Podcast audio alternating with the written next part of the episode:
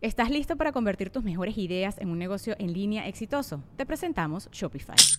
Tal vez no lo sabías, pero nuestro podcast More Than Mamis es un negocio y lo empezamos por supuesto para desahogarnos y hablar sobre la maternidad, no para convertirnos en expertas de ventas y del e-commerce. Así que sí, necesitábamos ayuda para vender nuestro merch y poner en marcha nuestra tienda. ¿Y cómo suena con Shopify?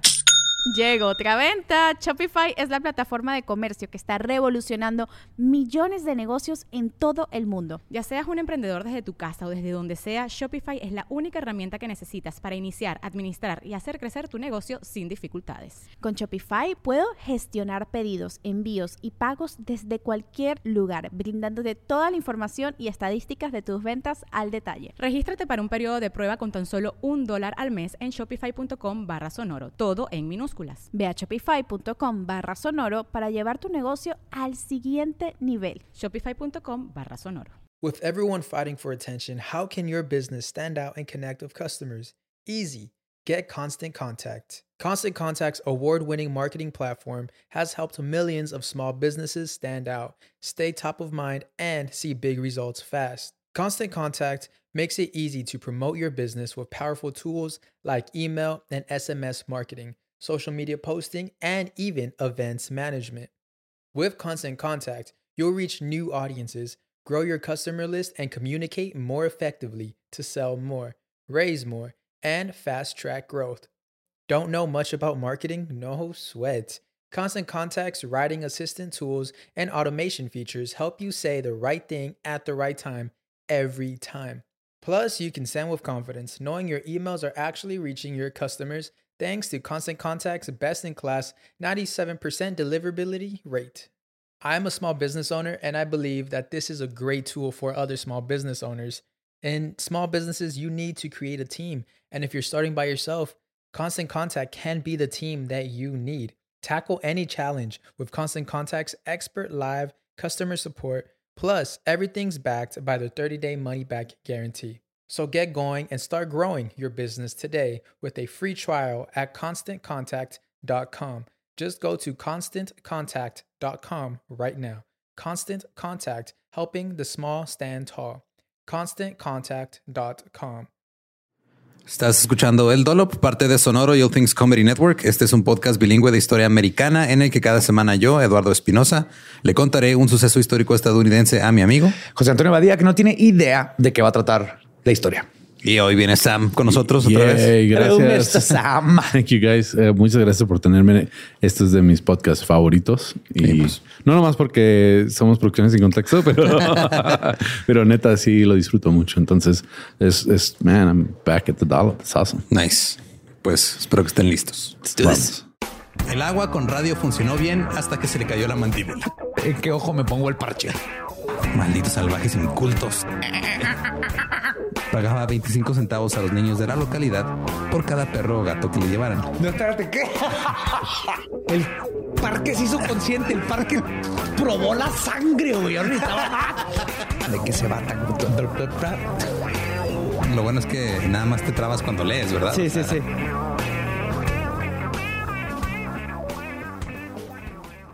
31 de marzo de 1878. Jack Johnson nació en Galveston, Texas.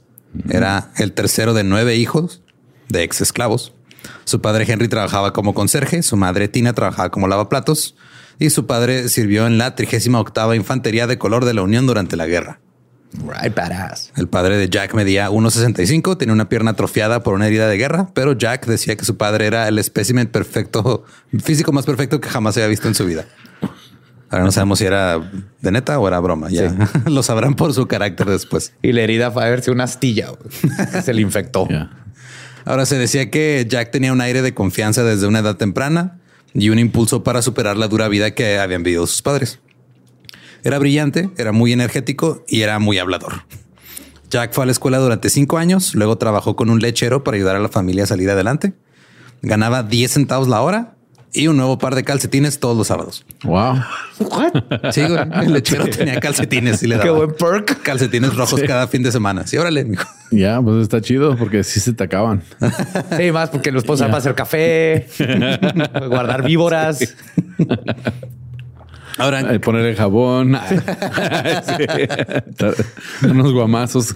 Sí. Galveston era una ciudad apartada y la segregación no era un problema tan grande como en el resto del sur. Prácticamente hay todos que crecían pobres. Entonces, latinos, blancos, no negros. todos ¿Han ido a. Galveston? Yo sí. No. No, Ah, si vas a Galveston está igual ahorita. Es lo que iba a decir exactamente. Sigue siendo así como. Es como un trailer park. Está nublado, ¿no? Y feo Está y en el mar. gloomy. Ya. Ajá. De hecho, de hecho, de las ciudades de Estados Unidos que más me recuerda a Nueva Orleans es Galveston. Tiene ese como ese, Sí. ese estilo como caribeño. Caribeño gloomy. Yeah. Ok. Huele a moho siempre. Yep. It smells like mold. Oh. Pues sí, todo el mundo ahí era pobre, así que no había divisiones raciales. De hecho, Jack se juntaba con una pandilla de niños blancos y nunca se sintió excluido diferente. Cito, a medida que crecía, los niños blancos eran mis amigos y mis compañeros. Comía con ellos, jugaba con ellos y dormía en sus casas. Sus madres me daban galletas, yo comía en sus mesas. Nadie nunca me enseñó que los hombres blancos eran superiores a mí. Qué bonito. Que Qué la pobreza raro, sirvió de ¿eh? algo. Ajá. 1878. ¿Cuándo fue esto? Como en el. Ponle 1890 más o menos. Y era Jack era un niño algo frágil y siempre evitaba pelearse. Pero cuando tenía 12 años, se metió con un niño que le dio un puñetazo en la mandíbula. Entonces, Jack estaba a punto de huir cuando se escuchó a su abuela decir: Si no azotas a Willy, yo te azotaré a ti. Jack se volteó, se agarró madrazos a Willy y ganó la pelea. Y ya como que de ahí cambió su perspectiva sobre cómo lidiar con ciertas situaciones. Jack después consiguió un trabajo en los muelles locales, pero lo odiaba. Intentó trabajar en otros lugares, pero tampoco le gustaban porque pues simplemente no le gustaba trabajar.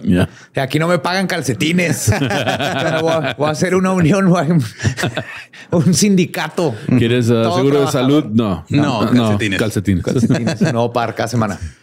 Eh, luego se fue a Dallas, donde finalmente consiguió un puesto como aprendiz para un pintor de carruajes llamado Walter Lewis.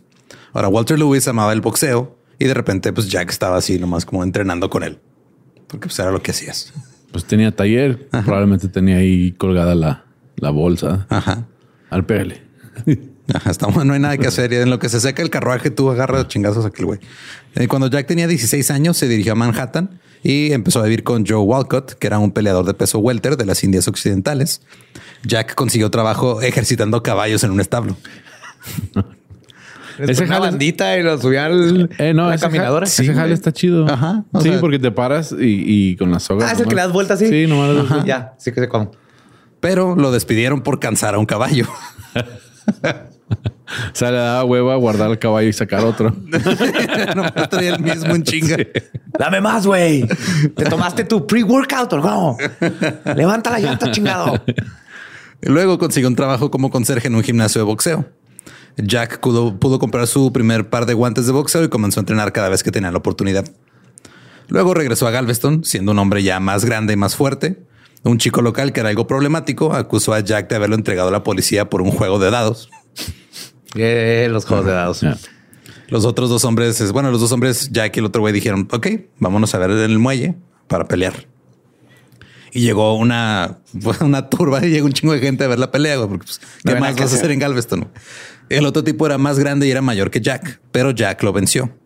Y esta fue la primera vez que Jack pensó que podía convertirse en un boxeador profesional. Sí, sí ahorro. Y me pongo 30 calcetines en cada mano. Tendré mis propios guantes. Sí. No, ya tenía esos guantes. Y pues comenzó a boxear en callejones y en bares, como lo hacían la mayoría de los boxeadores en ese momento. Eh, Todo era ilegal, ¿no? El box. Eh. Ajá. Pues no era todo, no era ilegal ya, o sea, no era, pero no era como que bien visto, Oh. Porque sí hubo un tiempo en el que pues era ilegal Sí, agarrarte a madrazos. no era un deporte. Ajá. De hecho, de hecho, una pelea todavía, bueno, en en Texas, todavía si tienen una pelea que no sea sparring, o sea, que no sea de entrenamiento, que eh, vamos a vernos allá, se considera ah, un evento sin sanción del, del cuerpo gobernante del box, entonces es ilegal. Ah, cabrón, ok. ¿Es en serio? Unsanctioned fight. O sea, es como si aquí en México una cascarita de foot es Ya. así, no, no está sancionado por la FIFA. Llega Todos mocosos van para arriba. O sea, te puedes agarrar en un gimnasio y decir estábamos entrenando, pero así en la calle te pueden, te pueden arrestar porque es un, es un evento sin sanción y más si hay público. Ok. no se cobró el pay-per-view, entonces Ya. vas a tener que... Y los boxeadores existían principalmente en esa época en el mismo nivel que eh, los proxenetas, estafadores, criminales, alcohólicos, Y jugadores de dados. jugadores de dados. Y era difícil para cualquier peleador mantener su régimen de entrenamiento y su concentración, porque pues llegaban los güeyes y te decían, eh, te fue en la pelea, mira, te mando unas chavas y drogas y alcohol y la madre. Pues. Ah, eso sigue igual.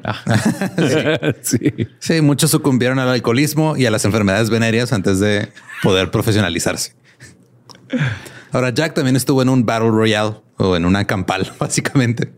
No fue realmente un combate de boxeo, era una pelea a puñetazo limpio entre un grupo de tipos en un ring y el último que quedaba en pie ganaba. Pues se llama Deathmatch, ¿no?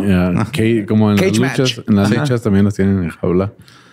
Así donde el Eso está chido. Necesitan volver al box, ese tipo de cosas. También bare knuckles, sin guantes. Ahorita que lo estoy escuchando se me figura como Kimbo Slice. Así se hizo famoso. Eh, también en Miami estaba peleando en, patios de la gente y, y te noqueaba y si se fue. O salías así de Kimbo, ¿qué está haciendo en mi patio? Mi papá. Ahora, los Battle Royale por, por, por los regulares solían ser entre boxeadores negros que intentaban ganar algo de dinero rápido. Y a veces, para hacer las cosas más interesantes, todos los boxeadores se subían con los ojos vendados. Oh, wow. Eso era un match pit. este Jack se unió a una liga de verano de boxeo y peleó contra John Lee, apodado como Must Have It. Pequeño detalle, este ahí era todavía cuando no era legal el boxeo en Texas, se interrumpió la pelea, pero no había terminado. Simplemente se fueron a la playa y siguieron agarrándose madrazos. Jack ganó y su botín fue de un dólar y 50 centavos. Wow. ¿Qué, era como? ¿Qué? ¿10 centavos la hora? Esto lo ganó en unos golpes. Luego Jack hizo su debut como boxeador profesional el primero de noviembre de 1898 en Galveston. Noqueó a Charlie Brooks. Y le iba más o menos bien, perdía algunas batallas, otras las ganaba. El 25 de febrero de 1901, Jack luchó contra Joe Choinsky, un peso pesado muy popular y muy experimentado. Y eh, Joe noqueó a Jack en el tercer asalto. Choinsky era güero, era blanco. Ajá. Sí. Suena polaco, ¿no? Sí, Choinsky era blanco. Creo que, creo que, que lo quiso, lo quiso pelear, pero el Choinsky le sacaba la vuelta. Ah, no, eso es, eso es después. Eso, es después. Otro. Sí. Llegaremos a eso. Pero también fueron arrestados porque, pues, ilegal. ilegal. El sheriff esperó hasta que terminó la pelea porque era fanático del boxeo. Está muy bueno. vengo a arrestarlos, pero pues, primero terminen. Síganle. Hey, dos dólares al Chomsky. y ninguno de los dos podía pagar la fianza. Así que este el sheriff los puso en la misma celda y le permitió a un club de boxeo local que les enviara guantes a la, a la celda. Así que los dos hombres comenzaron a pelear en el patio de la prisión. Se hacían multitudes, empezaban a ver las peleas y los dos boxeadores durante ese tiempo se hicieron amigos. Pero lo más importante es de que pues, le enseñó a Jack a boxear bien. Hasta ese momento Jack no había encontrado a alguien que lo entrenara bien. Después de 23 días en la cárcel, su fianza se redujo a una cantidad que ya podían pagar y luego el gran jurado se negó de eh, ponerles cargos a los dos, entonces ya salieron. O sea, que era malo, pero ah, no tan malo. No, tan malo. O sea, si era de que, o sea, técnicamente era ilegal, pero pero les mamaba. Ajá, les encantaba ver. sí, y tengo que seguir la, este, la condena como no vale la pena, ¿no? Ahora, el estilo de Jack no era de tratar de noquear al otro tipo, era desgastarlo. Esto no era normal para la época. Lo aprendió en el caballo. Esquivando patadas del caballo, ya todo cansado y harto. I did this before with a horse. It worked. Esa fue su primer pelea contra el caballo. Si boxeas con un caballo, no lo puedes noquear, tienes que cansarlo. Esa fue mi primera lección en el box. Y sí, esquivaba golpes y se movía mucho y esto hacía que pareciera fácil su estilo. De hecho, hay algunas cintas de sus películas en las que se puede ver a Jack sosteniendo a su oponente, esperando que se recupere para poder seguir boxeando. Y a la prensa no le gustaba su estilo. Pensaban que era un cobarde, pero realmente el güey era muy buen boxeador. Es técnica. Ajá. Eso dicen de Mayweather también. Ajá. De hecho, era como muy el estilo de Mayweather. Eh, Mayweather, um, eh, se, me figura Mayweather porque Mayweather habla mucho. Ajá. Es muy prepotente, habla mucho. Lo que tiene Mayweather es que él se acomoda al boxear con el que está peleando y le aprende luego, luego cómo, cómo esquivarlo y cómo cansarlo. Mismo. Y además espera su tiempo. Sí, es, es como, como cuando ves a los increíbles que le ponen a pelear contra el robot y el robot es el learning robot. Ah, sí, así es. Mayweather is a learning robot. Pero en sí el verdadero problema es que ningún campeón de peso pesado quería pelear contra un negro. Ah, ese es el problema. Ese era el problema. Esto era algo muy, muy nuevo. Entonces era de, güey, ¿por qué vamos a pelear contra los que acabamos de liberar? Es como los comediantes que arman a, a competencias de comedia, pero ellos nunca se, se apuntan. Sí. Ahora, este Tom Cribb había defendido su título inglés contra Tom Molyneux, que era un luchador negro estadounidense. En la década de 1880, John Sullivan fue el primero en trazar una línea y no pelear contra boxeadores negros. Yeah. Después de ganar el título, no boxeó durante tres años, diciendo que no había retadores dignos para pelear contra él. Si lo sabía, nada más que eran negros. Ajá. Ahora, los negros alguna vez habían sido más bienvenidos en los deportes, pero todo cambió cuando entraron en vigor las leyes de Jim Crow y empezó la segregación. Empezó un retroceso y empezaron sobre todo a notar a los boxeadores negros como una amenaza. En 1895, el periodista Charles Dana de New York Sun escribió, cito, Estamos en medio de una amenaza creciente. El hombre negro se está forjando rápidamente en las primeras filas del atletismo, especialmente en el campo de los puñetazos. Estamos en medio de un levantamiento negro contra la supremacía blanca. Y no han visto el básquet. sí, wait, there's more. Empiece track and field Yeah. y el bobsledding. Yeah. Sí. Eventualmente hasta ahí dominaron. El mejor boxeador negro en ese momento era Peter Jackson, era llamado el Príncipe Negro. Era el campeón australiano de peso pesado y muchos reporteros pensaban que era el único que podía vencer a Sullivan. Sullivan sabía esto y se le ocurrieron un chingo de excusas para no pelear contra él. No, es que esos vatos pelean al revés. ¿no? y está bien difícil. No, no, no. Sí, Aquí aparte en Estados es- es- Unidos ajá, peleamos. Pero era negro de Australia. Ajá, negro de Australia. Y entonces Mo Sullivan dijo, no, no, no, yo no quiero pelear contra él, es, es- es- es injusto. Y Él trae una bolsita aquí y ahí guarda sus cosas. Yo Ya no trae tengo". arañas. Mejor Jack Johnson. Sí. No, entonces no, no era con Jack Johnson el que le esquivó También. también. O sea, Sullivan es como súper ídolo del box en Estados Unidos. Ahí está. Si ves la película El Padrino, Ajá. ah, una de las escenas están en el bar de, de Jack Sullivan. ah, órale. Yeah. Sí, eh, que no sé si no, no, no me acuerdo bien bien si fue cuando mató al capitán de la policía, um, este Michael Corleone, pero en una de las escenas que están frente al restaurante ¿El de es- Sullivan? es Sullivan. Y es ese Sullivan. Es ese Sullivan. Ok. Y de hecho empezó a decir, va, pues contra hombres blancos 10 mil dólares, pero contra negros el doble. Y aún así, este, cuando le dijeron, va, se arma, te lo pagamos, dijo, no, ay, muere. No, es que ese güey pone huevos. Sí. Al final, Peter Jackson nunca obtuvo la pelea por el título que merecía y murió pobre. Eh, Estuvo apareciendo en producciones de la cabaña del tío Tom para alcanzar a vivir al día a medida que disminuían sus habilidades boxísticas. Entonces, nunca tuvo lo que mereció. Los campeones pesados de- que vinieron después de Sullivan, este James Corbett, Bob Fitzsimmons y Jim Jeffries, continuaron con la misma regla que Sullivan había puesto de no pelear con boxeadores negros. A pesar de que todos ellos habían peleado con algún boxeador negro antes de volverse campeones mundiales. Claro. En 1903, Jim Jeffries era el campeón. Ahora los medios comenzaron a impulsar la idea de que Jeffries peleara contra un retador negro. Pero no estaban presionando porque peleara contra Jack Johnson, estaban presionando por Sam McVeigh, que era conocido como el toro de Oxnard.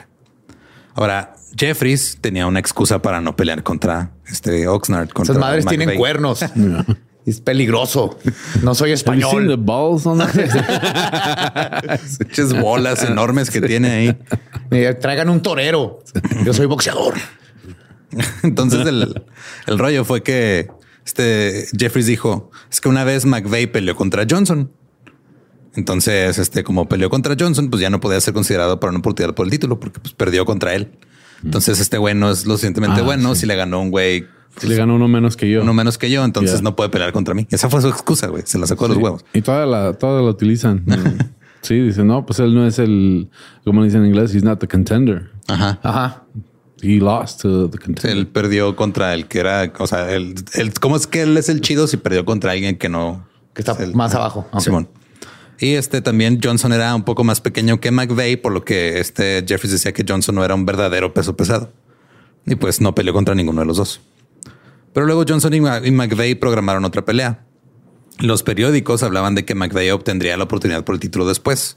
Y a la prensa no le gustaba Jack Johnson, güey. Porque pues ellos lo veían como un güey aburrido que nada más estaba esquivando golpes. Muy parecido a Mayweather. Yeah. Llamaban a los boxeadores que intentaban noquear a sus oponentes y McVeigh era de esos. O sea que McVeigh llegaba a tirar chingazos y Jack Te llegaba tumbaba. a defenderse. Jack ganó esta pelea. El San Francisco Code escribió que la segunda pelea con McVeigh fue, cito, una de las peleas más pobres que esta ciudad haya visto. Y este, el artículo también llamó a Johnson el campeón de peso pesado de color que se muere por pelear contra Jeffries. Y probablemente lo haría si en realidad peleara. No había nada de racismo. y Era sarcasmo. No, todo bien. Era sarcasmo. Bueno, es que como era esa pelea fue entre dos negros, es de, "Eh, mira, tenemos que escribir algo. Yep. Aún así, Jack venció oponente tras oponente. Jeffries luego dijo que pelearía con Jack en una habitación cerrada, hacia puerta cerrada, por una apuesta que el ganador se llevaría todo. Como si iban a un motel. Algo así. Ajá. Jack dijo que no, obviamente, pues él quería que... quiero la fama. Ajá, Ya. quería que- Sí, que Fama no pelea arriba de una cama que gira. Y, y luego aparte vas a hacer trampa, vas a voltear el espejo. pues. y este Jeffries luego se retiró del boxeo, tal como lo había hecho Sullivan, diciendo que ya no quedaban retadores, pero sí quedaban. Más que eran negros y no les gustaban los negros. Luego dos hombres blancos lucharon por el título que quedó vacante. Un canadiense llamado Tommy Burns fue el que ganó. Hizo una gira mundial, fue a Inglaterra, París y Australia. Jack lo siguió a donde quiera que iba y lo desafiaba. Finalmente, un promotor australiano le ofreció a Burns 30 mil dólares para pelear contra Jack y Burns accedió. La pelea ocurrió en Sydney, en Australia. Ahora, el movimiento característico de Jack era sujetar los bíceps de sus oponentes o sujetar los brazos y luego dejar que se quitaran hasta que se cansaran. Y esto fue lo que le pasó Sí, a es que los guantes eran diferentes, ¿verdad? Si tienen más. Sí, pero, pero si tú estás luchando y el otro no, o sea, tiene Sí, agarrado. no, yo digo que ahorita Ya. ya, agarrar a, a los brazos ya no se puede porque Ya. están bien gruesos los. Pero antes eran pero más. sí los abrazan. Ajá. Sí, o sea, Ya, ya, lo, abrazaba y luego ya como no dejaba que se movía, el otro no estaba ahí de suéltame. Hasta que se cansaba y se dormía. Como Eh, un niño haces- chiquito. ajá, con un pastor alemán hiperactivo. Y eventualmente, pues este Jax, eh, Jack hizo que se cansara Burns y en las rondas posteriores, Jack simplemente nomás lo, le empezó a pegar. sí, pues está cansado y ahora sí le pego. Así que la policía se apresuró a detener la pelea para evitar que Burns fuera noqueado. El New York Herald describió, cito, no había sido un combate de boxeo, sino una masacre sin esperanza. Wow. Y el título ahora era de Jack Johnson. Del mundo tuvo su primer campeón negro de peso pesado. Y esto fue como 1908. Fue en 1908. Ajá. Ya, ya tenía 30 años. Ya estaba ruco el Jack Johnson. Ay, Sí, es cierto. Ya. Sí, andaba. Sí, más o menos. Y luego, ¿cuántos rounds? Eran como 40 rounds, 45 Sí, rounds. eran- O sea, casi hasta que alguien se noquee, ¿no? O sea, Ya, o ya no sí. va a pelear. No, pero, pero te imaginas, te golpean y ya estás por desmayarte y te, te sostiene hasta que, hasta que recuperes y luego te, Y luego te vuelve, vuelve a madrear. Simón. No, o sea, Había. Se llama edging, ¿no? Ahora ya, ya habían habido otros campeones de boxeo negros, pero ninguno había sido peso pesado. Había estado George Little Chocolate Dixon, que era, fue campeón de peso gallo. Joe Gans fue campeón de peso ligero, Y Syphilis McGee. pero eh, no les importaban a los demás porque, pues, o sea, el peso pesado era el título más importante, era lo mejor del mundo de boxeo. Y ahora un negro que supuestamente, según lo que decían en esos tiempos, era inferior, era el mejor luchador del mundo. Ahora, además de eso, Jack Johnson era súper extravagante. y letrado. O sea, y letrado y extravagante. Le- Sabía pelear. Sabía pelear. Y cansar no- caballos. sí, pero no sabía escribir. y le encantaban los autos rápidos y las mujeres. Entonces era fanático de ir con trabajadores sexuales y ahí gastarse todo, casi todo el dinero que ganaba. Si no, se lo gastaba ahí, iba y lo apostaba y lo perdía. Compraba lujosas pieles y ropa blanca que los hombres negros no deberían tener. Ah, Pero nunca calcetines porque tenía ahí ahorrando. Tenía un abajo del colchón. Ni un capuchón. Pero el peor crimen que estaba cometiendo a los ojos del hombre blanco era el hecho de que disfrutaba hacer el dulce amor con mujeres blancas. El dulce. Él se estaba vengando de la esclavitud una blanca a la vez. Regresó de Australia con una mujer blanca como acompañante, a quien presentó a los periodistas como su esposa. No era su esposa. También le gustaba humillar a los boxeadores blancos que antes le negaban la oportunidad de boxear. En el ring se regodeaba, invitaba a los boxeadores blancos a golpearlo y luego hablaba mierda con la esquina de los boxeadores opuestos y los espectadores durante las peleas. Decía, vente pues, ah", y luego estaba esquivando golpes y luego volteaba y le decía a la gente, mira, este pendejo me puede pegar. Este vato empezó en la lucha libre. güey. Algo así. WWE. No. Y esto enloquecía a la gente. Y este tampoco era fan de así dar como el último gran golpe para terminar con la pelea. Era, pues ya se, este güey se cansó, ya se terminó, ya gané. y- Está más humillante, ¿no? Yeah. es, es humillante que, que no le puedas pegar. Sí, que ya y que pierdan nomás porque ya no puede seguir. Yeah. Y obviamente a la gente no le gustaba esto. venía, O sea, le estaba quitando la emoción, entre comillas, del, de este pedo. Claro, le por eso estaba faltando en el box respeto. a alguien que Ya. pulgar arriba o pulgar abajo como los romanos, Lo noqué. También este tenía costumbres muy raras, como a veces invitar a los periodistas a verlo bañarse y per- permitirles tocar sus músculos. Eh, y siempre que entrenaba era puerta abierta para que cualquiera pudiera llegar a ¿A retarlo? Como dojo. casi, casi. Cuando estaba peleando contra Al Kaufman en una defensa del título del peso pesado, así lo agarró y luego estaban pues ahí nomás así bailando casi casi alrededor del ring. Un espectador le gritó a Jack que por qué no estaba peleando y Jack se inclinó sobre las cuerdas todavía sosteniendo a Kaufman y le dijo para qué pelear si ya tengo tus 10 dólares. y siguió con ese güey agarrado nomás dando vueltas.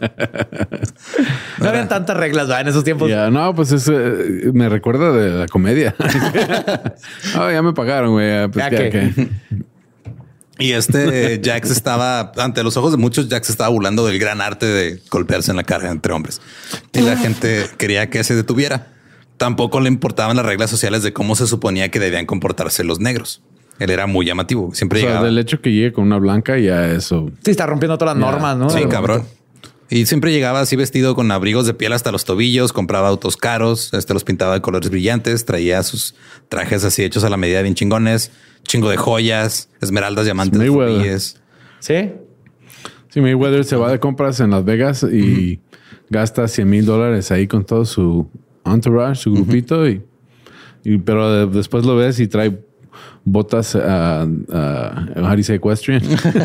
sí, trae botas Encuestres. ecu- ecuestres y pantalones apretados y dices, bro, bro, like, ya se, te, ya se te acabaron las ideas en qué gastar el dinero.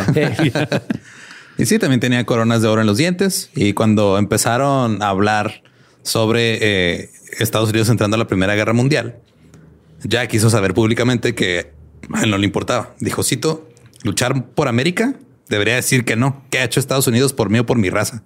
En Inglaterra sí me tratan como un ser humano. Wow. Oh, qué interesante porque Muhammad Ali dijo lo mismo en la segunda para Vietnam. Ajá. Sí. Él dijo lo mismo "O- porque voy a pelear por un país que nos ha, oprimido tantos años. Sí, todo el tiempo oprimiéndolos y para la hora de los putazos es de eh, tira paro, no. Es por tu, es por tu país. Claro. America, come on, sí, si quieres, America. Y ahora también las, las mujeres con las que salía Johnson también siempre estaban adornadas con joyas, obviamente, Claro. pero nada más se las prestaba. ya cuando no salía con ellas se las quitaba. Eh, Pendejo no estaba. Es lo, lo que puedo definir aquí inmediatamente. Ahora, al líder negro más destacado del país en ese entonces, Booker T. Washington, tampoco le caía bien Jack Johnson.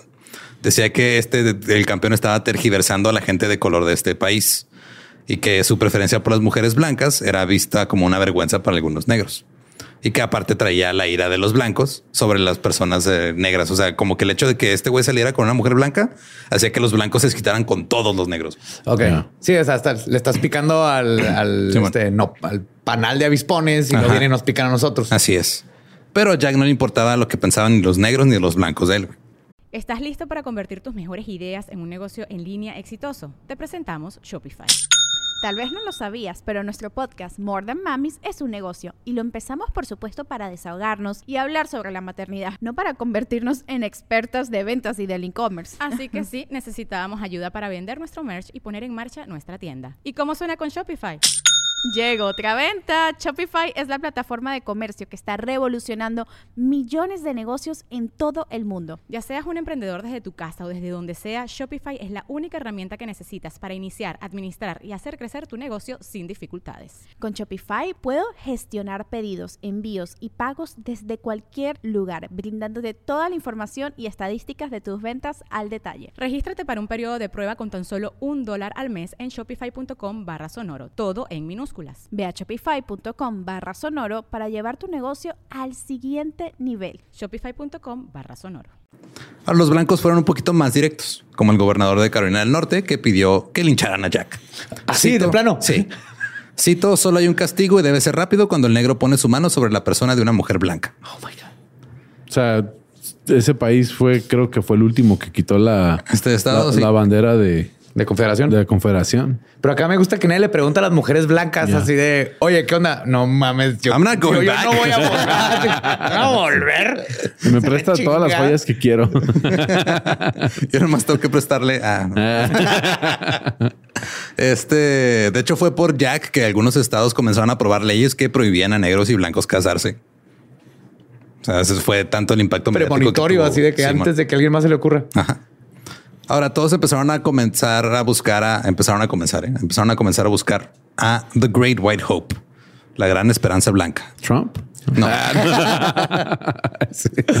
algo así, pero Algo en así. box. En box. Eh, era el, el- el- el A peleador, ver quién es esta persona. el peleador blanco que pudiera vencer al campeón negro. Pero un blanco tras otro fueron derrotados fácilmente por Jack. Cualquier tipo blanco que pudiera ponerse guantes le dieron una oportunidad, güey. Decía, a ver, tú, ¿sabes pelear? No, ok, te vamos a entrenar, te vamos a poner guantes y vete a pelear con aquel güey. Y no. De hecho, el peso mediano Stanley Ketches se le dio una oportunidad y se convirtió en un gran ejemplo de cómo a Jack le encantaba humillar a los dos luchadores blancos. Cito. Johnson sobresalía por encima de su oponente, respondía a sus golpes, sonreía y conversaba con los asistentes al ring. Solo Entonces, ¿ya viste cómo me pega? Chiva, déjame le pego. Espérame, ahí, ahí te hablo. Te voy a prestar unas joyas, te voy ahorita en la noche. aterrizaba golpes con la frecuencia y la suficiente fuerza para causar que la boca y la nariz de Ketchel sangraran, pero sin causar daños más graves. Varias veces Johnson simplemente levantó al hombre más pequeño en el aire, con los pies colgando como una muñeca de gran tamaño, y lo bajaba justo donde él quería. Lo abrazaba, lo levantaba, lo movía así. No, no, no, tú vas aquí. O sea, estaba peleando con uno de esos monos rosas sin brazos que te venden para practicar. Casi, casi. Dice, en, en- en- en el rancho aprendí a cansar caballos y en el muelle a cargar paquetes. Un espectador del ring lo llamó una lucha entre un demonio y un pequeño enano arenoso. La pelea terminó con cuatro de los dientes de Ketchel este, fuera de su mandíbula. Un par estaban incrustados en el guante de Jack. Wow. Y la multitud blanca, muy molesta, se quedó muy, muy callada. Así de, güey, te trajimos a que creíamos que te iba a ganar y no solo lo hiciste mierda, te burlaste de él. Pero bueno, Un la- muñequito así. la búsqueda de un peleador blanco que estuviera al nivel parecía inútil. Entonces la gente comenzó a decirle al retirado Jim Jeffries que él era la única esperanza para vencer a Jack. y nada que ya es comediante. Y ya "Eh, me fui a Australia, güey, me empecé a hacer stand-up y ya me está yendo bien vergas. Este Jeffries era enorme y era un brutal golpeador, pero ahora estaba trabajando en una granja que él compró. Ya tenía seis años retirado. Aún así, las llamadas para que regresara al ring y venciera al campeón negro se hicieron más y más fuertes. Incluso Sullivan, el otro que fue antes que él, eh, que solía decir que Jeffrey solo peleaba con gente que se veía que vencería. O sea, él se la cagaba primero a Jeffrey y luego dijo, güey, tú eres el único que puede, ándale. Pégale al negro, güey, porque ya nadie ha podido contra él, güey.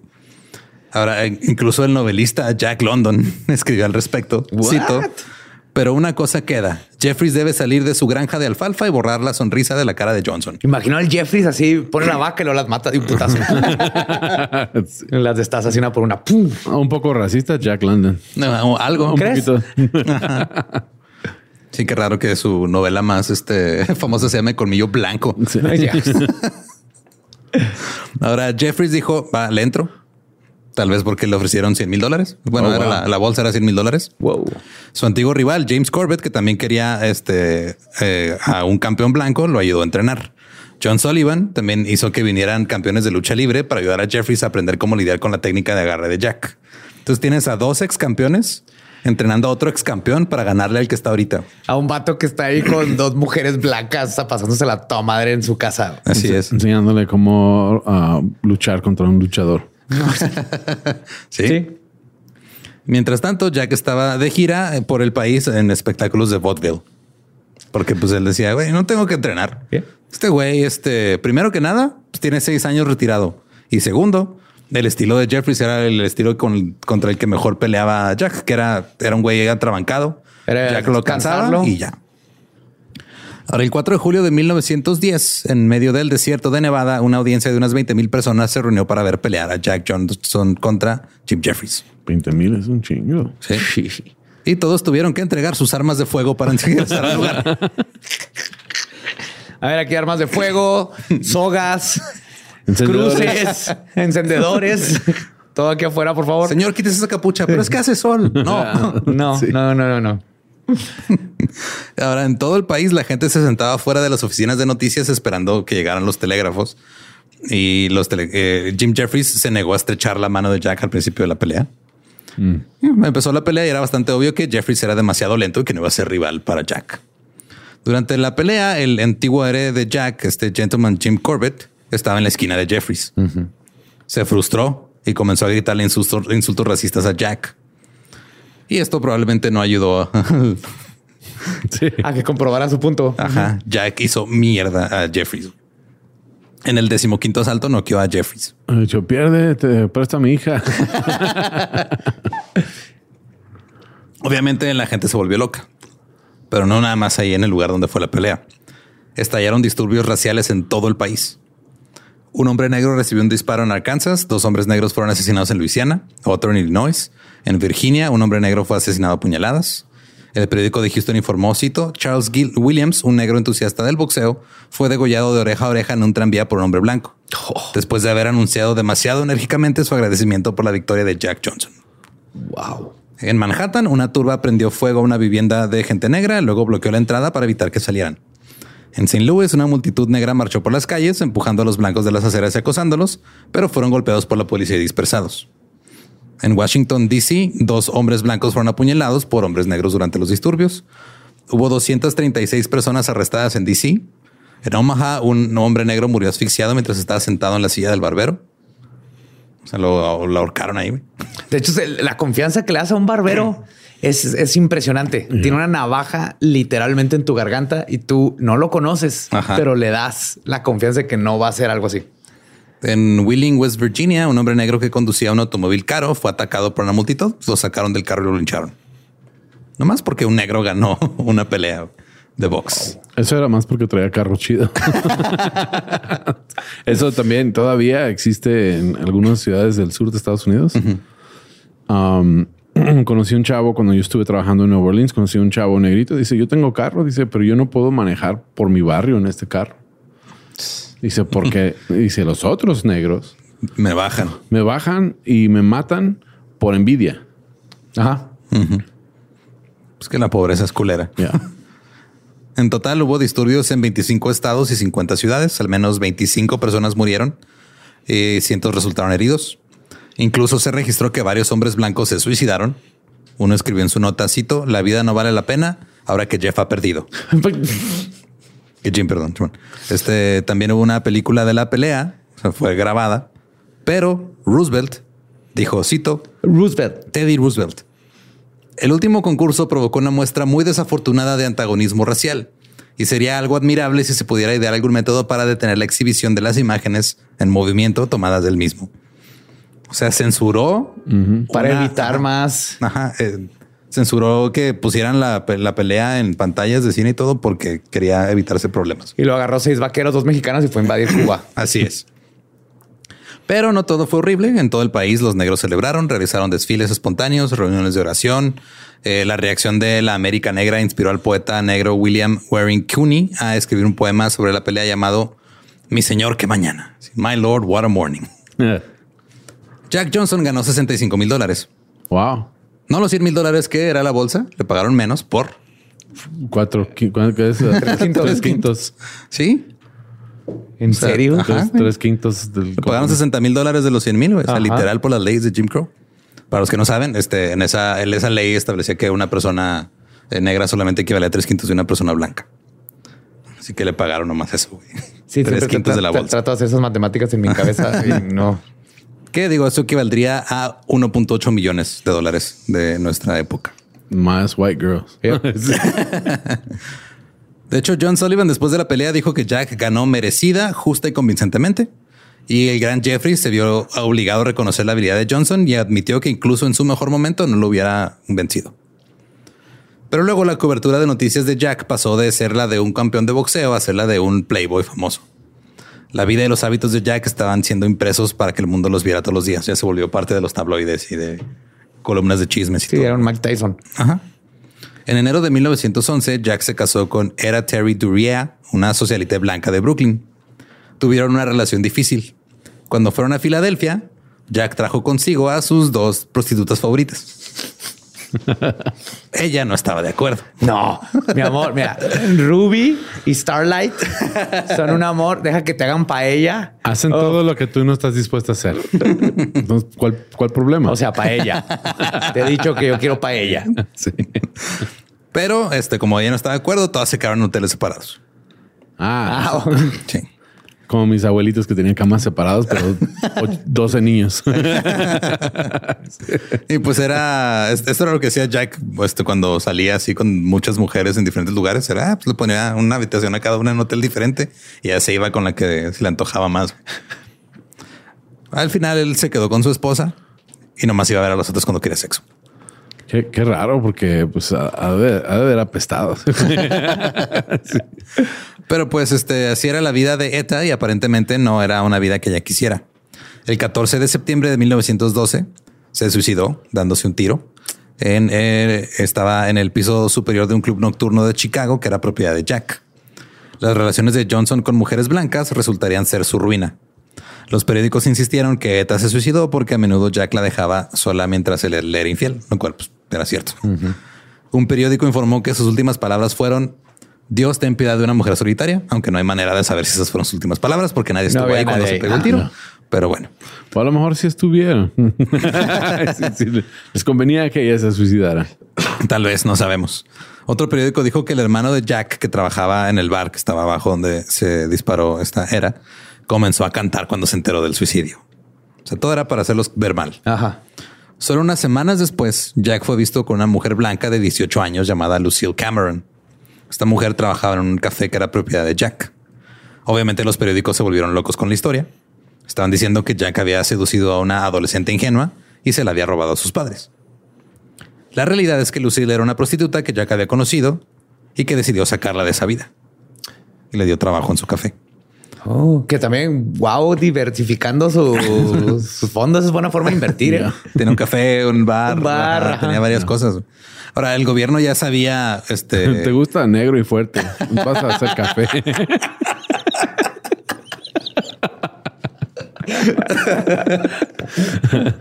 ya sé qué oficio te queda. café. Ahora, el, el gobierno andaba atrás de. Están encontrando la manera de chingarse a Jack. Ajá.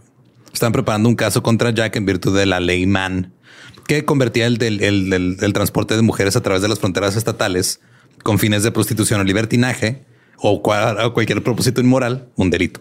Oh my God. Inmoral es. ya es caso federal. Ajá. Sí.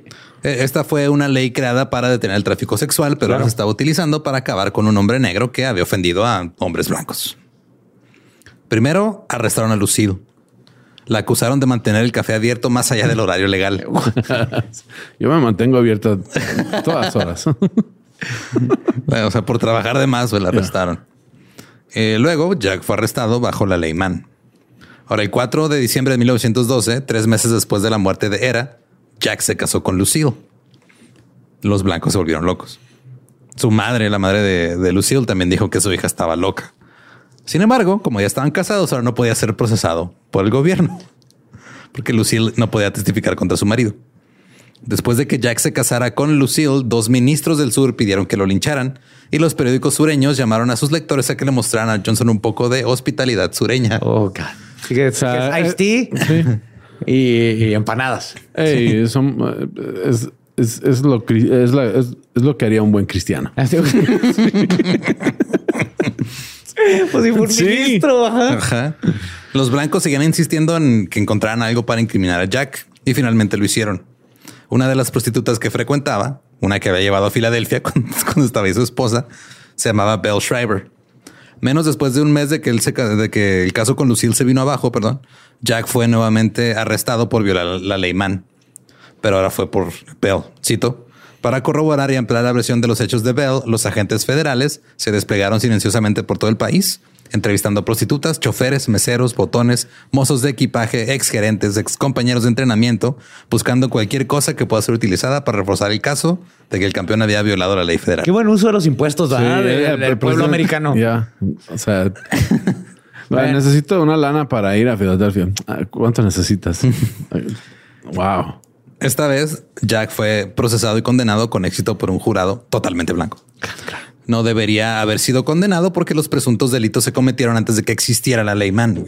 Oh, y no sí. era o sea, retroactiva. no era retroactiva. Me sorprende que no lo agarraron por impuestos. Es lo que yo pensé que le iban a tratar de agarrar por impuestos. Como a. Pero alguien que tiene eh, todo- toda esta diversificación de fondos, yo creo que cuidaba sus impuestos. porque Ha de saber, ¿no? Que Sí, algo. ah, ah, mira, este se gastaba todo su dinero. ¿no? O sea, entonces, así que estuvieras haciendo mucho fraude, no sé. Y como tenía varios negocios aparte para Ajá. que su hermano los manejara y eso, no le dieron por ese lado. Ahora le dieron la condena máxima bajo esa ley que equivalía a un año y un día de prisión. Pero Jack huyó a Francia, haciéndose pasar por el miembro de un equipo de béisbol negro. Vivió allá hasta 1920 y defendió su título tres veces. Todavía. en el o sea, béisbol, no, en box. pateaba con guantes de box. Ese jugador se me hace conocido. No, yo no, yo soy John Jackson. Pues todos se ven igual. Podría ser. Y este ya, o sea, siguió defendiendo su título de boxeador, pero ya no era la atracción que solía ser. Ya estaba envejeciendo, estaba algo fuera de forma. Ahora, este, en, en 1915 viajó a Cuba para pelear contra un boxeador blanco de Kansas, Jess Willard. Jess eh, Willard noqueó a Jack en el eh, round 26. Uy, güey. Y ya fue cuando perdió su título Jack. Y ningún luchador negro eh, eh, pelearía por el título de peso pesado hasta 22 años después de eso. Jack siguió saliendo con mujeres blancas, se casó con otra. Después de cinco años, en 1920 regresó a Estados Unidos y se entregó. El fiscal general en ese momento tenía reservas sobre el caso, ya que la ley Mann estaba destinada a castigar la trata de personas, no relaciones consensuales. Ajá. No. Johnson envió una solicitud de indulto al presidente Wilson en febrero de 1921. Cuando su solicitud llegó a la Casa Blanca, ya estaba Warren Harding y había prestado juramento. Y parecía que la administración de Harding le iba a otorgar el indulto. El fiscal general Harry Doherty le dijo a los periodistas que podría considerar un indulto para Johnson, pero cambió de opinión cuatro días después porque la mera sugerencia de un perdón había provocado una reacción negativa en el público. Les llegaron cartas. Quiero ser reelegido. No. Ajá. Una carta decía, cito, ¿por qué perdonar al negro Johnson que debería tener 50 años de prisión por sus crímenes contra las mujeres blancas? ¿Cuál era su crimen? Su O sea, crimen era la, se enamoró una chava de él y la llevó. echó a perder para los blancos. Johnson cumplió ocho meses de condena en la prisión de Leavenworth, siendo un prisionero modelo. Cuando fue puesto en libertad, fue recibido en las puertas de la prisión por una banda tocando música y un chingo de sus compas. Pero ahora ya estaba teniendo problemas de dinero. Y estaba haciendo lo que fuera para conseguir dinero. Estaba contando historias de su vida en museos de 10 centavos. Llegaba y sentaba ahí a platicarle a la gente. Él les daba a los reporteros predicciones sobre las próximas peleas a cambio de comida o dinero. Eh, tuvo que seguir peleando hasta los 60 años. Wow. Wow. Participaba en luchas de sótano, que eran así, literal, clandestinas. Eh, no se hablan de esas luchas de sótano, ¿eh? La Sí, primera regla. Y él este iba. eh, lo que sí le, le fastidiaba es de que luego las salas donde hacían eventos de burlesque le decían: Ven, güey, tú este puedes eh, este, ayudarnos a aquí puedes hacer dinero.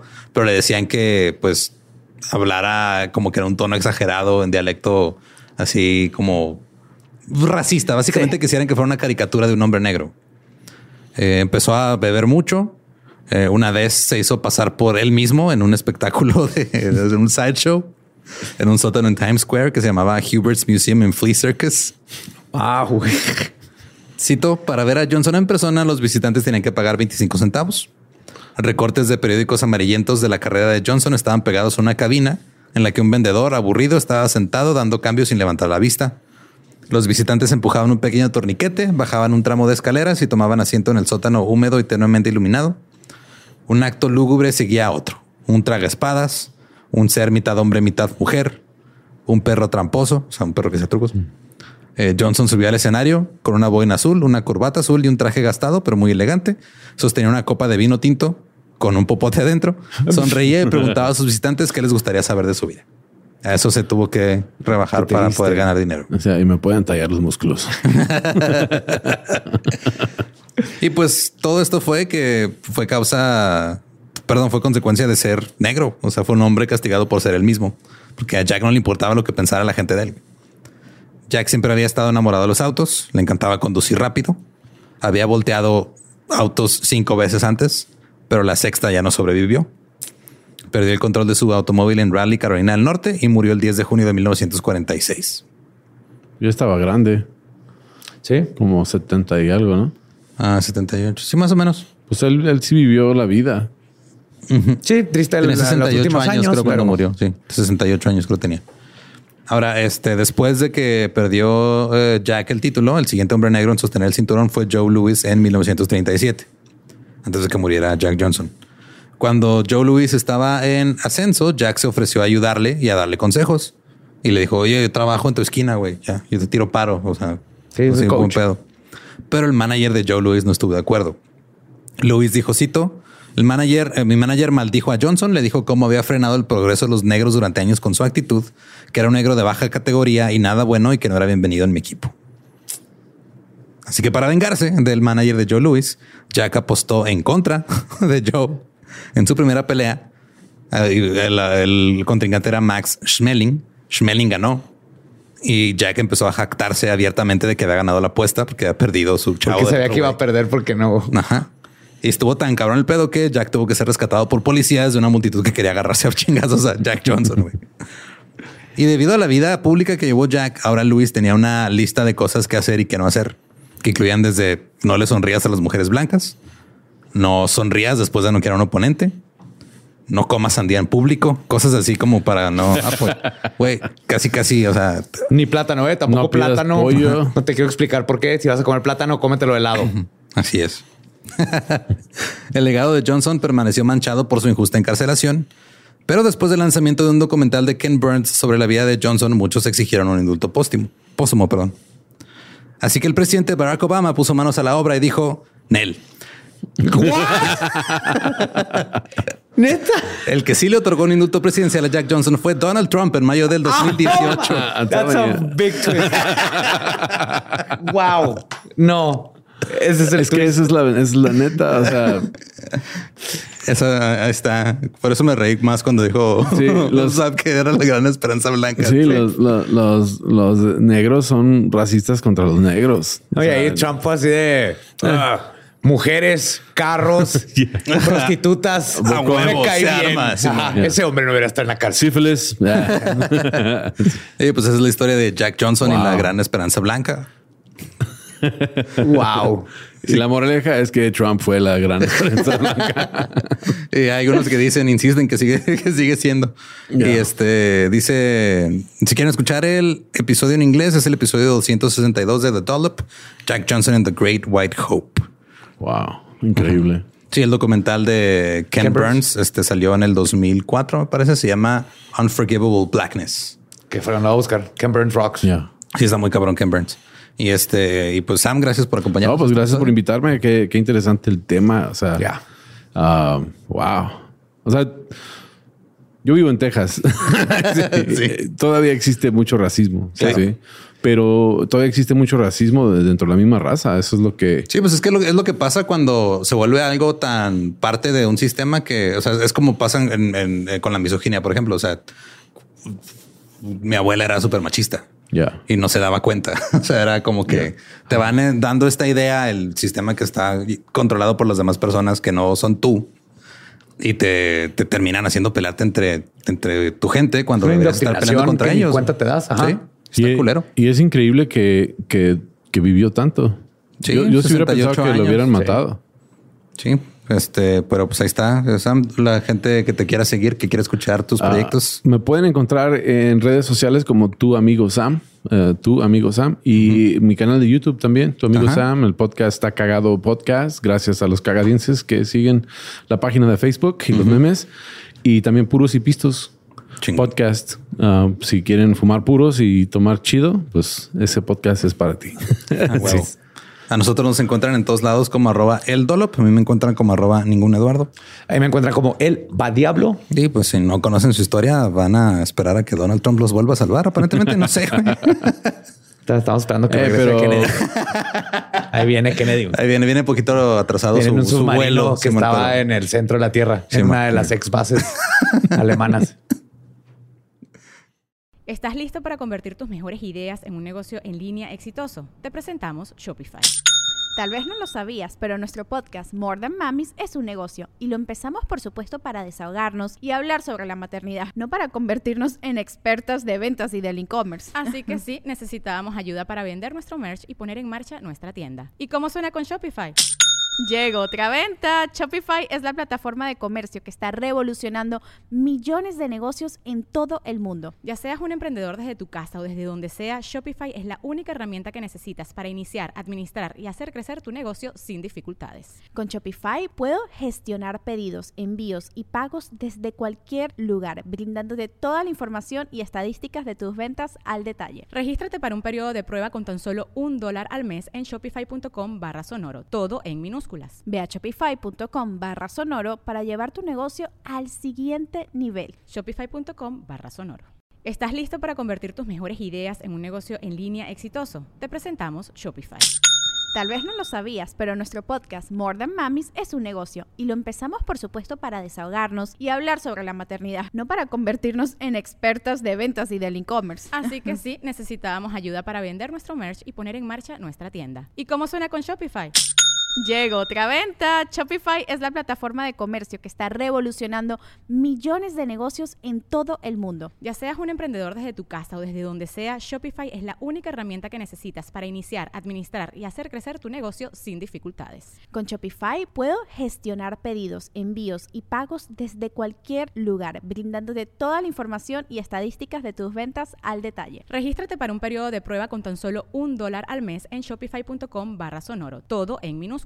Ve a shopify.com barra sonoro para llevar tu negocio al siguiente nivel. Shopify.com barra sonoro. Sick of being upsold at gyms? My guy, you're currently a base member. For $90 more, I can upgrade you to our Shred membership. For $130 more, you'll be a Swole member. And for just $300 more, you'll reach Sweat Platinum. At Planet Fitness, you'll get energy without the upsell. Never pushy, always free fitness training and equipment for every workout. It's fitness that fits your budget.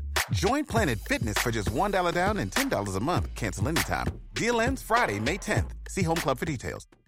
With Lucky Land slots, you can get lucky just about anywhere. Dearly beloved, we are gathered here today to. Has anyone seen the bride and groom?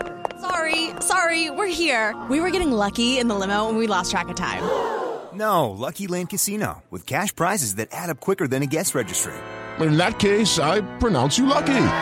Play for free at LuckyLandSlots.com. Daily bonuses are waiting. No purchase necessary. Void where prohibited by law. 18 plus. Terms and conditions apply. See website for details.